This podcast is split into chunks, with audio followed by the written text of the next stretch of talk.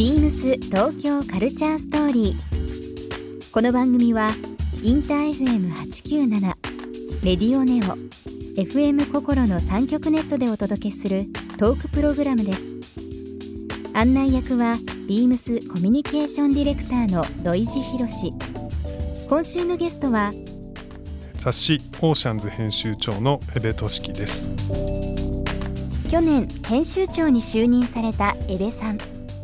新たに掲げられたオーシャンズのコンセプトや江部さんが考える大人男子についてなどさまざまなお話を伺います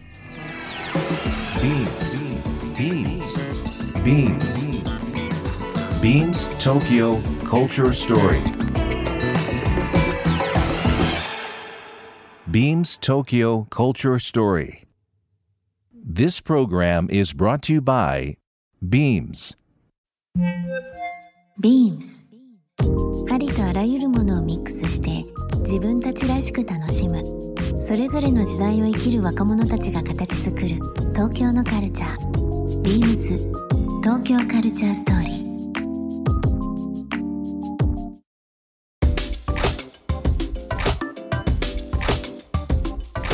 ビームスコミュニケーションディレクターの土井博です、えー、今週のゲストは、えー、私が愛読してやまない雑誌でございますけども、えー、雑誌オーシャンズ、えー、編集長の江部俊樹さんにお越しいただいております。こんばんは。よろしくお願いします。こんばんは。江部さんも知り合ってから長いですけどね、はい、もう20 年約20年ですね、うん。そうですね、えっと私がずっとビームスの、えー、プロモーション PR をやって、えー、からですねもう20年経ちますけども本当に最初の頃からいろんな形でお世話になってる こうやってラジオでご一緒するとは思いませんでしたけど。すみません本当のこのことやってまいりました。よろしくお願いいたします。今ご紹介しました雑誌オーシャンズ、えー、編集長になりますけども江部さん、えー、改めてなんですがリスナーの方にですね、はい、えー、雑誌オーシャンズ、えー、こんな雑誌ですっていうのをちょっと教えていただいてもよろしいですか？はい、えー、オーシャンズはまあ30代40代を中心とする、まあ、大人の男性向けた、まあ、メンズファッションライフスタイル誌ですね、うん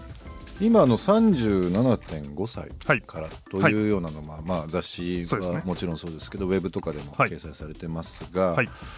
この37.5歳っていうのはどういったところから、これはですね僕の前編集長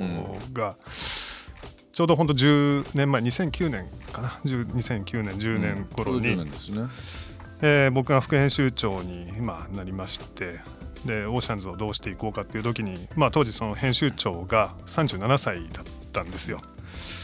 でまあ大人の雑誌っていうと、まあ、結構こう高額の価格帯の商品とか、うん、まあ、かなりこう落ち着いた男性のファッションが中心だったんですね当時。で編集長その格好がいつも T シャツ着て、はい、4WD に乗って、うん、サーフィンやってみたいな方だったんですよ。うんで、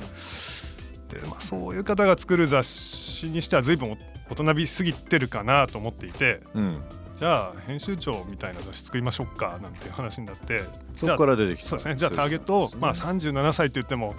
引っかかりないし、まあ、37歳もう過ぎてるからじゃあ0.5つけてみたら年齢として面白いかねなんていう話をしてつけました。えー、と番組ですね1週間いろんなお話させていただきますけどこの雑誌「オーシャンズ」について、まあ、今日本のファッション、えー、牽引している雑誌だと思いますのでいろんな角度で編集長が、えー、感じる今の東京日本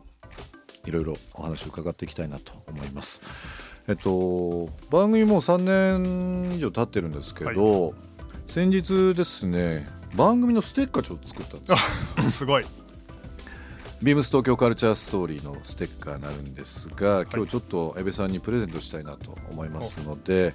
こうポーチに入ってる、えーまあ、昔でいうキラキラシール。いろんな言語で、あのー、こう東京カルチャーストーリーのことを書いてるんですが全8種類のステッカーがですね、えー、カラフルなステッカーですけどもクリアケースに入ってるものになりますのでぜひいろんなあの今日パソコン持ってきていただいててパソコンにもあ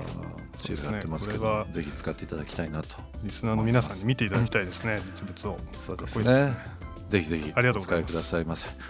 雑誌オーシャンズ、えー、37.5歳からのメンズファッション、えー、ライフスタイルを提案するという雑誌で、えー、ということを今ご紹介いただきましたが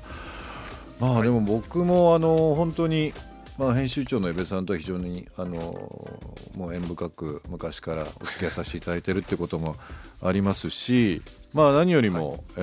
ー、今年、まあ、先月号からですかね。またあの、はい、新しい連載ですとか、はい、ちょっとこうリニューアル、はい、されてまたちょっと読み応えが変わってきたなというのもありますけどもね。あの僕の親友の、えー、ノンネイティブというデザイナーのですね藤井孝之君、まあ、このラジオにも以前ゲストで出ていただきましたけども、はい、彼の連載も始まってたりですとか、はい。ねはい、まあなんか読み応えありますね。そうですね。僕の連載がまだ始まってないっていうのがちょっとこう自分なりになんとなくまだ落ちてない部分はあるのはまあ冗談でですけども。隠し玉として、ええ、取っておかないと。今回新しく、えー、なんかコンセプトを掲げられたというのを聞いてますけども、そ、ねはい、その辺ちょっと教えてもらっていいですか？はい。あのーまあ、これまでその37.5歳という言葉を使ってきましたけれど、うん、まあ、その言葉を使って、まあ、10年ほど経ってですね、うん、まあ、実際もう478歳に年成長したところで、えーまあ、もう一個広がりを見せたいなと思っていてですね、まあ、じゃあその3 4 0代の男性のために、まあ、どんな雑誌であるべきかなと、うん、まあ、3 4 0代の,、まあ、あの土井さんもそうですけれども、まあ、とてもこうお忙しくされていて、講師とも、まあ、充実されてる時だと思うんですけれども、はい、その忙しい時間の中で少しでもこう楽しい時間を、まあ、人生に設けてもらいたいなっていう気持ちがあって、うん、まあ、それを総称してこうファンライフという言葉を使ってですね、うん、まあ、それを作っていこうということでファンライフメイキングマガジンと